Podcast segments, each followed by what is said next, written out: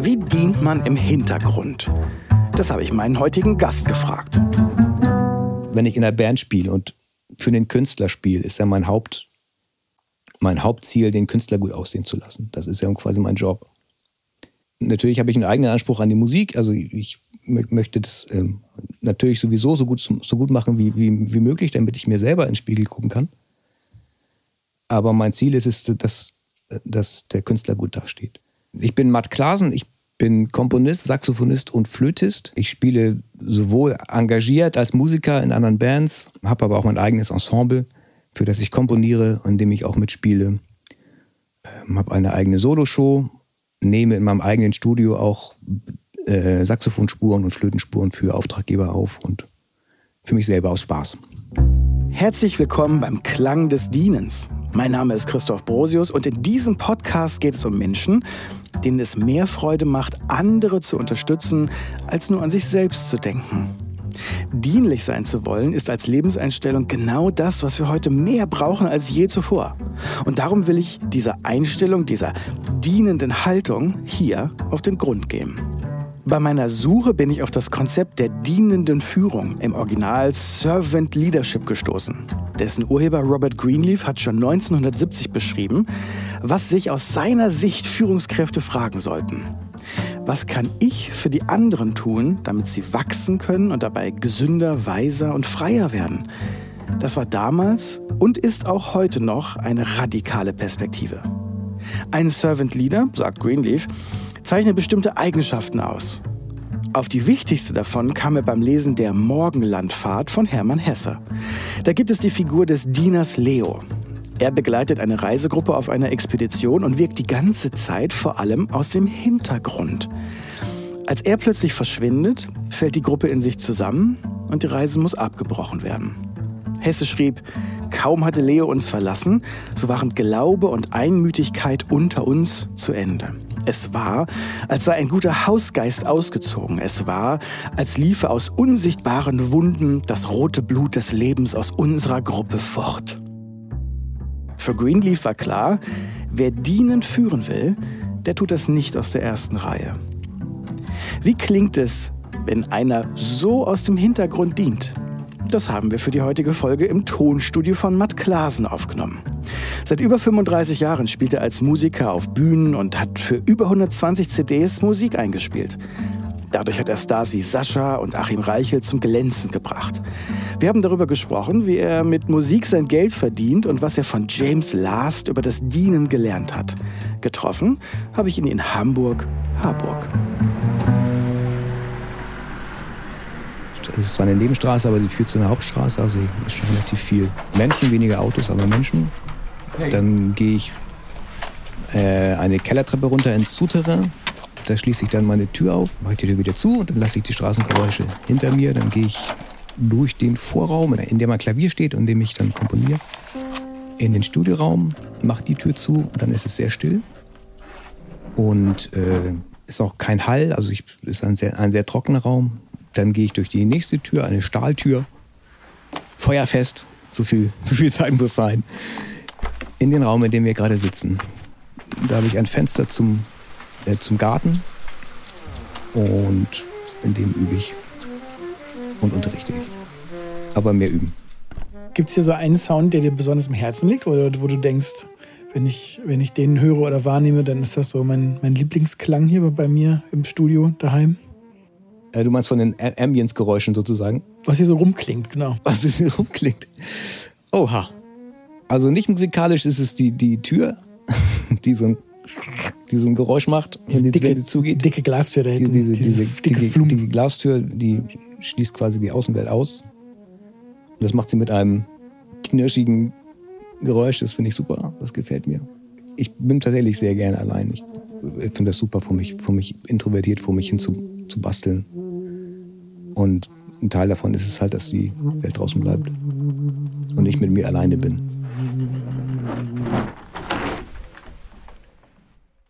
Das ist der Klang des Dienstes. In dieser Folge sind wir im Tonstudio. Matt, wo, wo sind wir hier? Wir sind gerade in meinem Arbeitsraum. Und nebenan ist mein Studioraum, der ist äh, schalltechnisch etwas mehr optimiert. Und da äh, nehme ich halt auf in einer professionellen Qualität, wie ich hoffe. Erklär mir da mal ein bisschen mehr zu. Also wie, wie geht das denn? Da, da ruft dich jemand an oder das kommt dann per E-Mail, die Anfrage, dass, dass da ganz dringend von dir was eingespielt werden soll? Ich mache ähm, schon einiges an, an Werbe oder, oder, ich arbeite mit, mit Leuten zusammen, die Werbe, Werbemusik machen. Und die haben dann eine, tolle, eine super tolle Idee, die haben sie in dem Moment und dann ist auch der Typ von der Werbeagentur da, der findet die auch super toll und das müssen wir jetzt unbedingt mal hören und das muss aber klingen wie das und das. Aber das können wir nicht bezahlen, wenn wir das und das nehmen. Also bauen die das dann nach oder machen einen Sound-alike und das muss dann alles ganz schnell gehen. Und da gibt es so drei, vier Firmen, mit denen ich, die mich halt kennen und mich, mich anrufen, wenn sie, wenn sie da was brauchen. Entweder Flöte oder Saxophon oder manchmal auch Klarinette, obwohl ich das gar nicht spiele.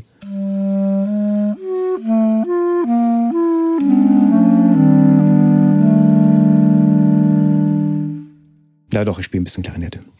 Ähm, Wir können alles rausschneiden. okay. Ich habe neulich einen Klarinettenjob gehabt, der Typ war voll begeistert. Ich fand es selber auch gut. Also ähm, äh, es ist dann ein bisschen mehr Arbeit, weil ich dann die Mikrofonierung von der Klarinette ist ein bisschen trickiger als die von einem Saxophon. Oder von der Flöte. Da muss man meistens mit zwei Mikrofonen arbeiten. Und so einstellen, dass sie sich nicht gegenseitig auslöschen. Genau, die rufen an oder schreiben eine Mail, je nachdem, ob das heute noch fertig sein muss oder morgen, schicken mir dann das, eine Beschreibung des Jobs oder besprechen das mit mir. Du, äh, Noten kriegst du dann oder was kriegst du dann? Mm, Wenn es gut geht, kriege ich Noten meistens nicht.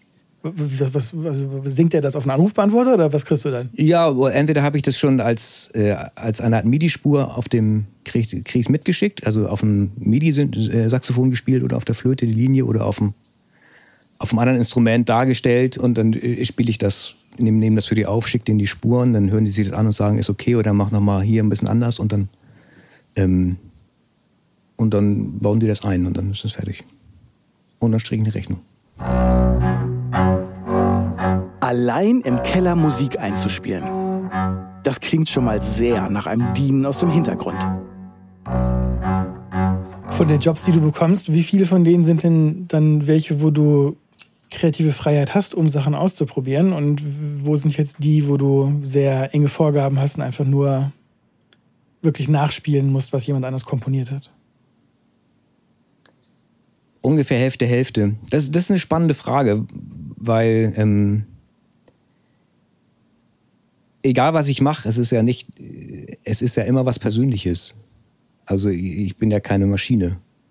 Und ich nehm, bilde mir auch rein, dass die Leute anrufen, weil sie das Persönliche von mir da mögen. Also entweder ist es der Sound oder die Art und Weise, wie ich Dinge spiele, wie ich, wie ich Dinge verziere zum Beispiel. also alles, was zwischen den Zeilen geschrieben ist, das kann man ja schwer aufschreiben. Du hast dann, wenn es dann Noten gäbe, ähm, hast du halt irgendwie so Tonhöhe, Tonlänge, Rhythmus. Wenn du Glück hast, sind da noch ein paar Artikulationszeichen drin, meistens aber nicht.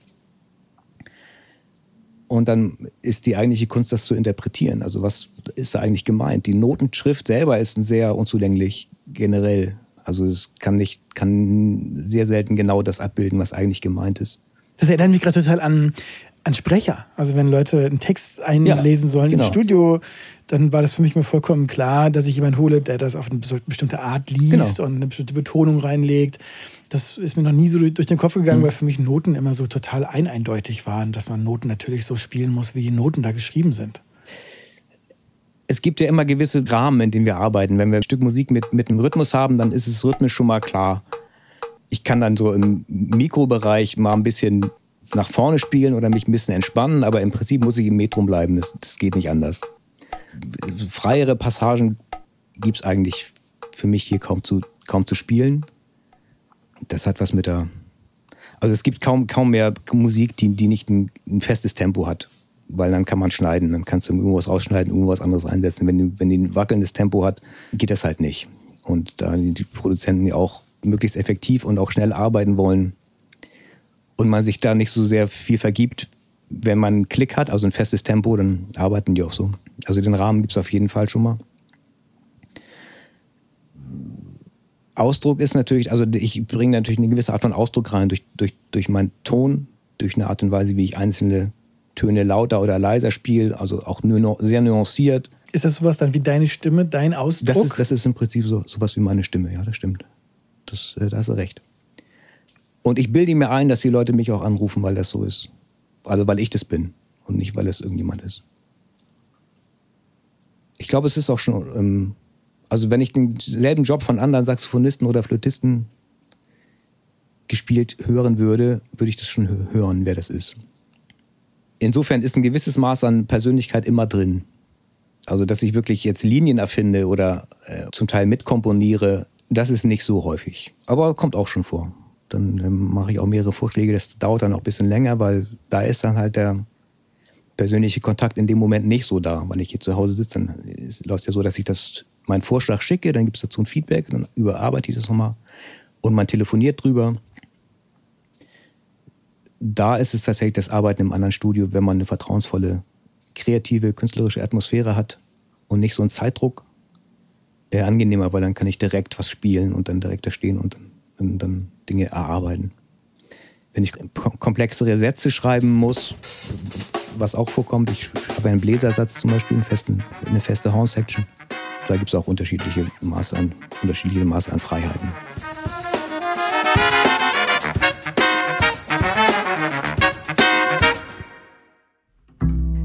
glaube, weder Greenleaf noch Hesse hatten jemanden vor Augen, der allein hinter den Kulissen dient. Ganz im Gegenteil.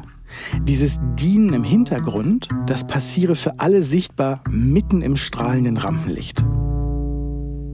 Wenn du für andere Leute jetzt was einspielst, egal ob das jetzt der Kreative der Werbung mhm. ist oder eine Künstlerin, Künstler, die ein Album aufnehmen mhm. oder auch Leute, die dann das, hast, das machst du ja auch live auf der Bühne dann? Ja, ja, das, also, ähm, ja sogar, also ähm, das ist jetzt, diese Studiotätigkeit ist das, was hier, hier passiert. Ja. Alles andere ist, ist, ist natürlich auf Bühnen und, und bei Veranstaltungen und das ist auch der Großteil meiner Einnahmen eigentlich oder der Großteil meiner Tätigkeit. Aha. Also quasi hier sein ist die Entspannung, aber der Hauptteil, genau, genau. Das, äh, das richtige Handwerk, das, das findet da draußen. Und das Butter und das Butter und Brot verdiene ich ähm, äh, bei Veranstaltungen. Und mit wem stehst du denn dann so auf, auf, äh, auf Bühnen? Ah, es gibt so ein paar Ensembles, die mich re relativ regelmäßig buchen. Das eine ist ein Jazz-Trio. Hm. Das andere ist ein Walking Act. Jetzt spiele ich aber auch mit Künstlern auf Tournee. Ich war jetzt mit Achim Reichel auf Tournee. Wenn du mich fragst, wo es am schönsten war, sage ich Sansibar. Letztes Jahr mit Sascha auf Tournee.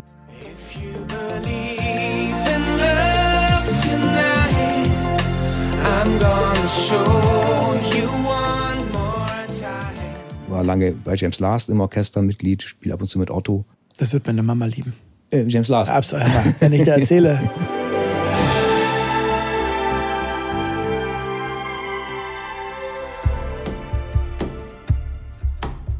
Andere wurden von ihren Eltern an die Beatles herangeführt.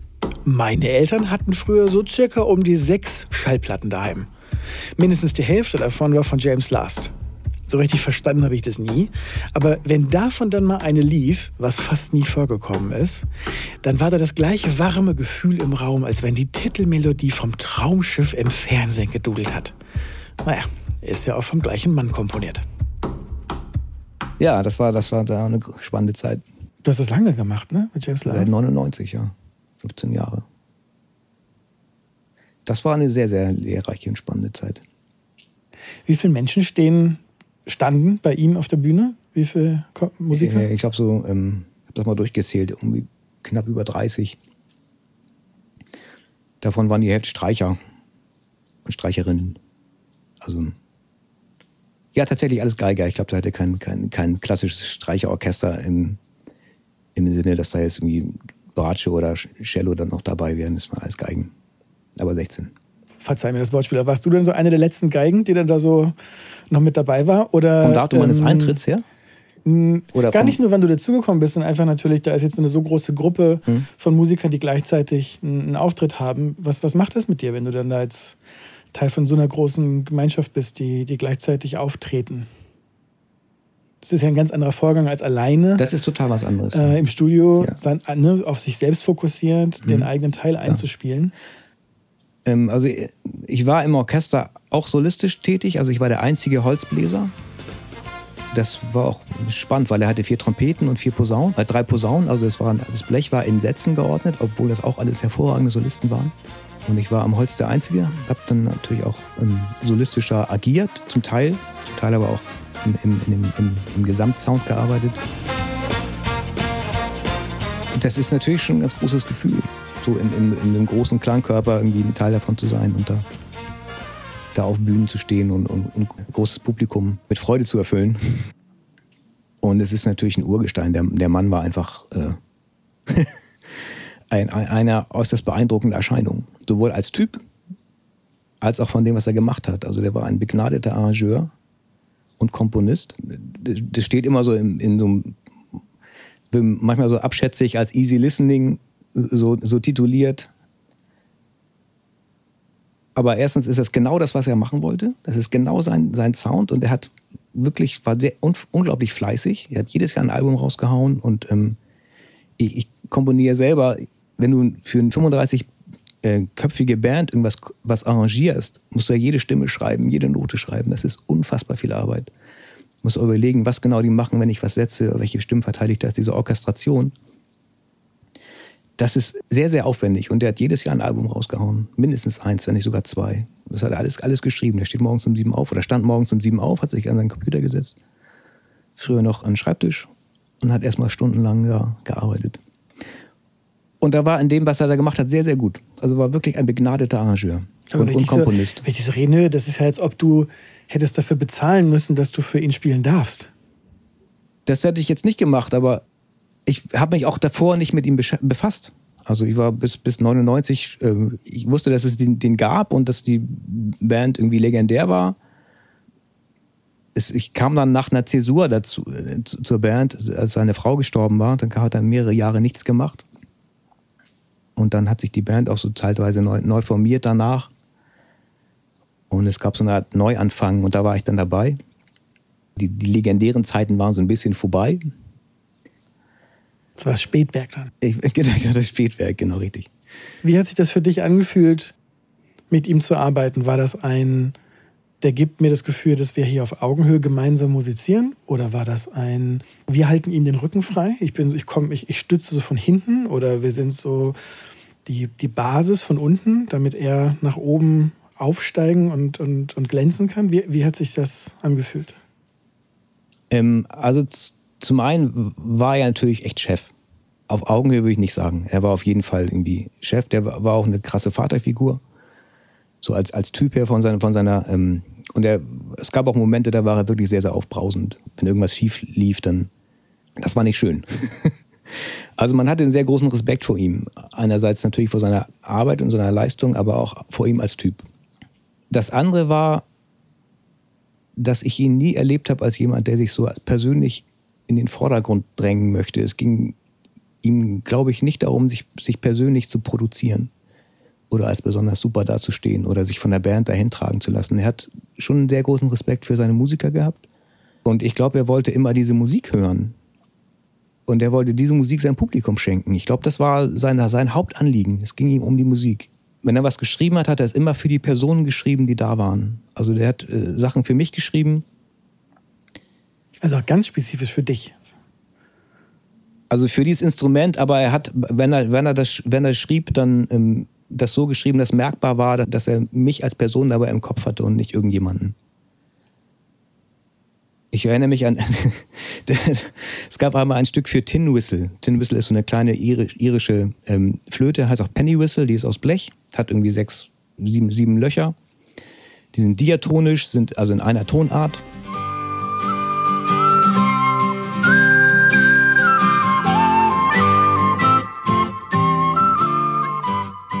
Da gab es einen irischen, irischen Tanz, den er da geschrieben hat und äh, hat mich dann zu sich nach Hause geholt. Der hat dann noch in einer Alster eine Wohnung gehabt. Und mir das so vorgestellt, so ein paar, paar, keine Ahnung, einen Monat oder zwei Monate vor der Tournee. Und ich komme da hin und in der Form auf dem Tisch liegen fünf, sechs Notenblätter. So alles schwarz, alles eng geschrieben. Und dann auf diesem, auf diesem naja, ich will nicht sagen Spielzeuginstrument, aber auf dieser, dieser diatonischen Flöte. Hat auch einen Tonartwechsel gehabt, was eigentlich gar nicht geht. Und ich gucke mir so an und denke, nee, das, äh, das kann ich nicht.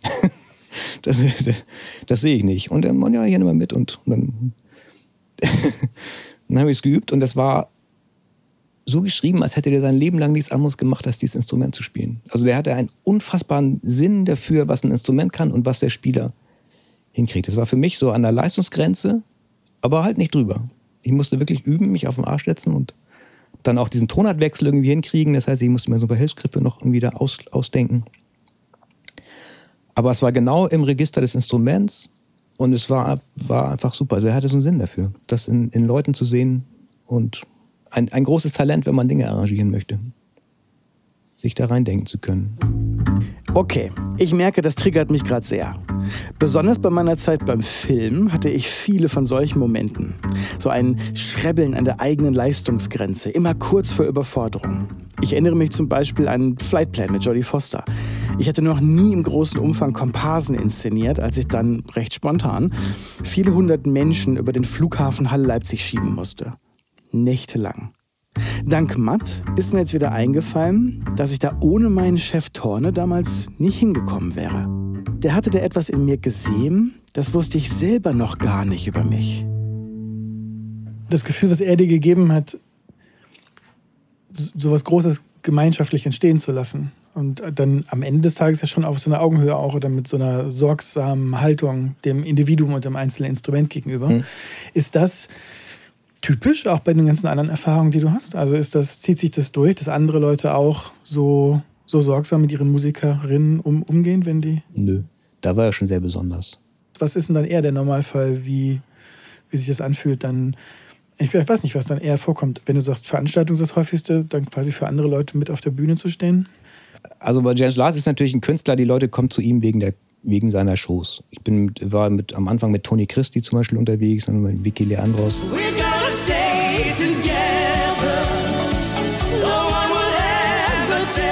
Jetzt gerade mit, mit Achim Reichel.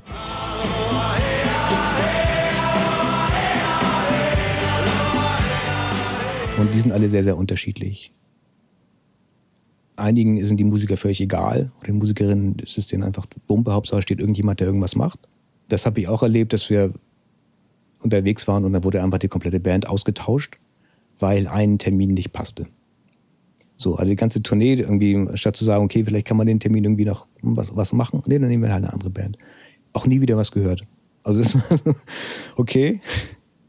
Ähm, Wertschätzung geht anders, aber gut. Wenn man einmal Erfolg hat als Künstler, ist es sehr schwer, glaube ich, also mal von, von, von dem, was ich beobachte bei, bei Künstlern, sich da nicht drauf auszuruhen. Weil das, die meisten Menschen werden dann bitter. Also du merkst, dass sie eigentlich nicht mehr Bock haben, den Song zu spielen, den, mit dem sie seit 20 Jahren bekannt sind oder berühmt sind. Und es gibt kaum was, was Schlimmeres irgendwie anzusehen als, als ein Künstler, der ja, leidet? Das klingt so leidend. Nee, es ist nicht mal leiden, es ist einfach innere, es ist einfach totale, es ist so eine Egalhaltung. Es ist mal, ich verdiene jetzt mein Geld damit. Also mache ich das halt, aber ich habe eigentlich künstlerisch nichts mehr zu sagen. Ich hab, und ich habe es nicht geschafft, mich so weit immer wieder in Zweifel zu ziehen oder immer wieder mich neu zu erfinden, um was Neues zu machen. Und auch denen musst du dann ja helfen. Wenn die dich holen, dann darfst du auch denen in der Lage helfen. Ja, ja, das, das ist, also das ist, die sind tatsächlich meistens sehr kumpelig in, mit den Musikern. das ist nicht so, dass es, ähm, aber musikalisch ist das äh, oft, oft, ähm, also menschlich ist das in dem Moment schwer zu, also schwer zu ertragen. Ähm, also das sind ganz total nette Menschen trotzdem, das ist so nach innen. Aber, aber das, das gibt es häufig so. Leute, die mal, die mal Hits hatten und dann die nächsten 20, 30 Jahre damit verbringen, ihre Hits zu spielen und die sind innerlich so leer. Das macht keine, macht keine Freude. 30 Jahre in der ersten Reihe und immer den gleichen Song. Hölle, Hölle, Hölle würde ich das nennen. Wie macht Matt das denn, sein Dienen aus der zweiten Reihe? Wenn ich in einer Band spiele und für den Künstler spiele, ist ja mein Haupt, mein Hauptziel, den Künstler gut aussehen zu lassen. Das ist ja quasi mein Job. Natürlich habe ich einen eigenen Anspruch an die Musik. Also ich möchte das ähm, natürlich sowieso so gut, so gut machen wie, wie, wie möglich, damit ich mir selber ins Spiegel gucken kann. Aber mein Ziel ist es, dass, dass der Künstler gut dasteht. Wie geht das? Ja, man muss sich ja zurücknehmen. Man muss den oder die Künstlerin in ihren Stärken und den Schwächen irgendwie erkennen. Das ist nicht mal ausgesprochen, das ist was, was, was Subtiles. Und probieren irgendwie die Schwächen zu kaschieren und die Stärken hervorzuheben.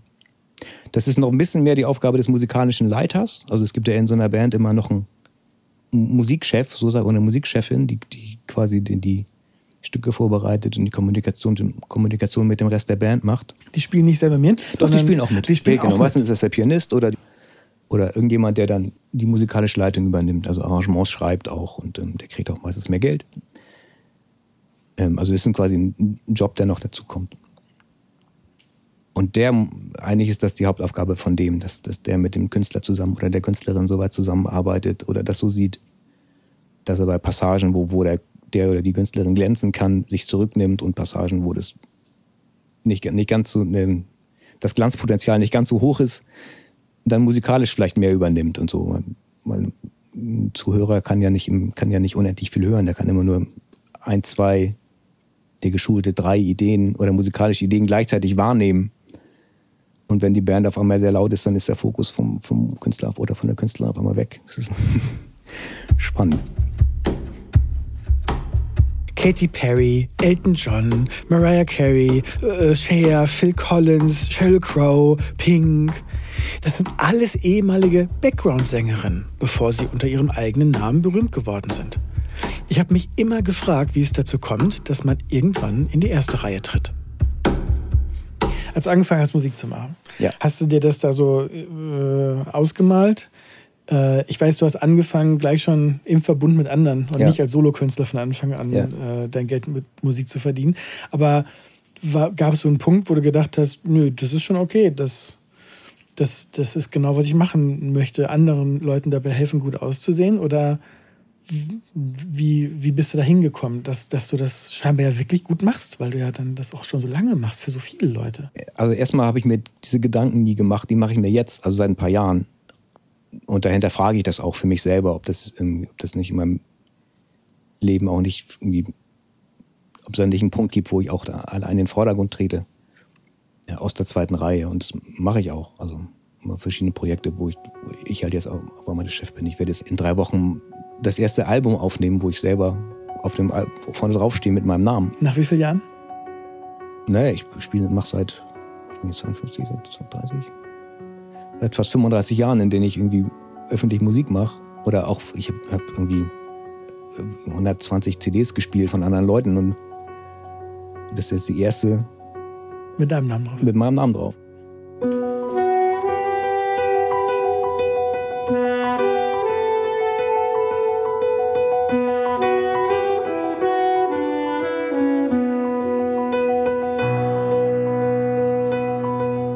ich habe das die, am Anfang eigentlich nie hinterfragt. Ich habe mir auch diese Gedanken nie gemacht.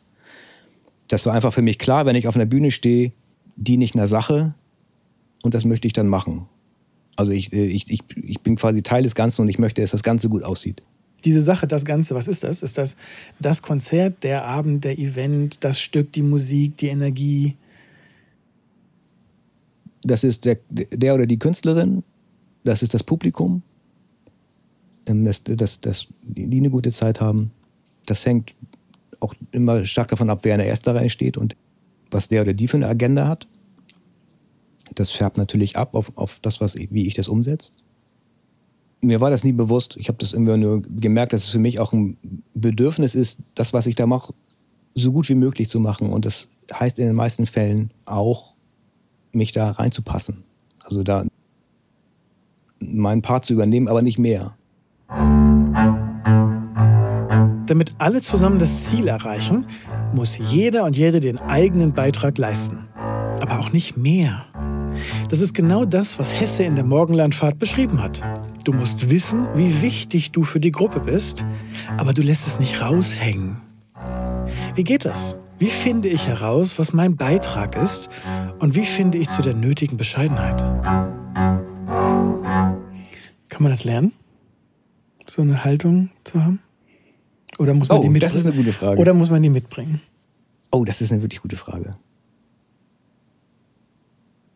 Die kann ich natürlich nicht beantworten. Ich kann nicht für oder da, da nicht für andere Menschen sprechen. Ich kann, also ich selber weiß, dass ich die Haltung, dass ich das mitgebracht habe. Also das ist was, was mir liegt. Damals noch mehr als heute, aber ich weiß, dass ich damit keine Schwierigkeit. Also das ist, das war für mich völlig fraglos, dass es in dem Moment darum geht, irgendwie, dass es in dem Moment nicht um mich geht in erster Linie, sondern um, um, um, das, um das Ganze, um, um den oder die Künstlerin oder um das Publikum oder um das um, um das ganze Event. Und ich fühlte mich auch gut damit. Mache ich, fühle ich, auch, mache ich auch immer noch. Ich weiß, wenn jemand, dem das sehr schwer fällt, oh, der, der das lernen kann, weiß ich nicht. Keine Ahnung. Es, es gibt einen Saxophonisten, der heißt Colin Stetson. Dem habe ich auch ein, eine Hommage gewidmet. Ein begnadeter Saxophonist und, und ähm, Artist, also äh, äh, Künstler. Ich habe mir von dem sehr viel, viele Videos angeguckt, den bewundere ich sehr. Und wenn ich mir überlege, was würde ich mir von dem wünschen, als jemand, der ihn bewundert, was von dem sichtbar ist, das ist mir, mir eigentlich schon Inspiration genug. Der lebt ja seine, seine Haltung auf jeder Ebene und auch in der Art, wie er Saxophon spielt. Also ich muss ihm einfach nur zuhören und die Intensität spüren und, und den ähm, Struggle auch, den er da hat, also von dem ich glaube, dass er ihn da hat, was er da spielt, um, um, um, um mir da eine Scheibe von abschneiden zu können. Also am Ende kann ich ja bei, bei so jemandem immer nur gucken, gibt es da irgendeine Seite, die, die das in mir zum Schwingen bringt. Und dann kann ich für mich selber gucken, wie ich diese Seite zum Schwingen bringen kann oder wie ich diese Seite hören kann oder wahrnehmen kann. Es ist eine Aufgabe an die Selbstwahrnehmung auch probiere irgendwie das nach oder das in, in, das, was ich künstlerisch zeige, probiere ich davon anfassen zu lassen. Und das ist schon mal gut. Ich kann dir auch was dazu sagen, was ich künstlerisch meine oder sowas. Also jetzt vielleicht nicht in diesem Interview, aber, aber generell, kann ich ein Stück schreiben und wir hören ein Stück und dann kann ich auch dazu was sagen. Und dann ist das vielleicht eine Möglichkeit der Abstraktion, also, also ähm, Gesetzmäßigkeiten zu entdecken oder Ideen oder Gedanken dahinter zu entdecken. Aber ich glaube, eine Haltung kann man nicht von jemandem lernen. Eine Haltung muss man irgendwie mit seinen Erfahrungen und ähm, Orientierung an Vorbildern, aber dann auch Orientierung an sich, an, an, an eigenen Prinzipien entwickeln. Haltung kann man nicht erlernen, Haltung kann man nur entwickeln. Also ich habe da eine Idee, an wem Matt sich orientiert hat. Hast du das für dich gehabt in den letzten 30 Jahren? ein starkes Vorbild. Ich höre dich sehr wertschätzend sprechen über viele tolle Menschen, aber hast du, hast du das für dich gehabt? Ja, ich probiere bei vielen Menschen, mit denen ich zu tun habe, irgendwie ähm, zu sehen, was, was bin ich jetzt in. Also du hast gar nicht ein Vorbild, sondern du hast. Natürlich gibt es auch, auch, auch, also sowas wie, wie man, Colin Stetson kenne ich nur nicht persönlich. Ähm, das ist für mich dann die Art und Weise, wie er mit Musik umgeht oder was er jetzt dem Saxophon entlockt das ist für mich inspirierend und wie er als Typ darüber spricht, also mit die Ernsthaftigkeit, mit der er darüber redet. Ich, ähm, das Stück, was sie geschrieben hat, heißt What Would Colin Do? Das, ist ja genau die Frage. Ich glaube nicht, dass der sich bei irgendwelchen Veranstaltungen hinstellt und mit dem Jazz-Trio spielt. Das glaube ich einfach nicht. Oder ich sage immer, was würde meine Mama dazu sagen? Ja, genau, genau. Das genau. Das, äh, vielleicht ist es auch ein äh, überhöhtes Bild von dem, ich weiß es nicht, keine Ahnung. Es gibt ja Idealisierung, ist ja auch ein schönes Phänomen. Aber in vielen Dingen war zum Beispiel James Last ein großes Vorbild für mich. Oder Vorbild ist vielleicht das falsche Wort, aber eine Inspiration. Ja, was würde James tun? Genau, also die, die Ernsthaftigkeit, mit der er an seine Sachen rangegangen ist.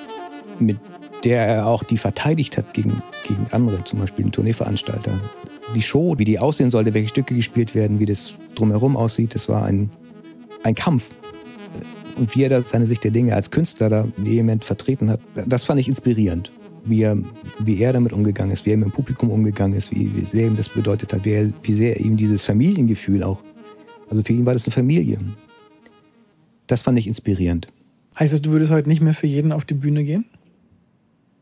Ich glaube, ich bin noch nie für jeden auf die Bühne gegangen, aber ich, ich werde auf jeden Fall, äh, wie heißt denn das? Wählerischer? Wählerischer, danke, genau. Ich werde auf jeden Fall wählerischer. Es gibt auf jeden Fall mehr Dinge, die ich nicht mehr machen würde als ich gemacht habe, als ich jung war. Klar, wenn du anfängst, von Musik zu leben oder von einem Instrument zu leben, dann machst du natürlich jeden Scheiß mit, erstmal, den es überhaupt gibt. Das ist auch schlau, das zu machen. Also muss, muss ja jede Art von Erfahrung sammeln, auch um hinterher sagen zu können, oh, das mache ich jetzt nicht nochmal. Aber natürlich probiere ich in meiner jetzigen Lebensphase mir schon grundsätzlich ja ein paar Dinge zu überlegen, wie das, was ich mache, in Zusammenhang steht mit, mit allem anderen.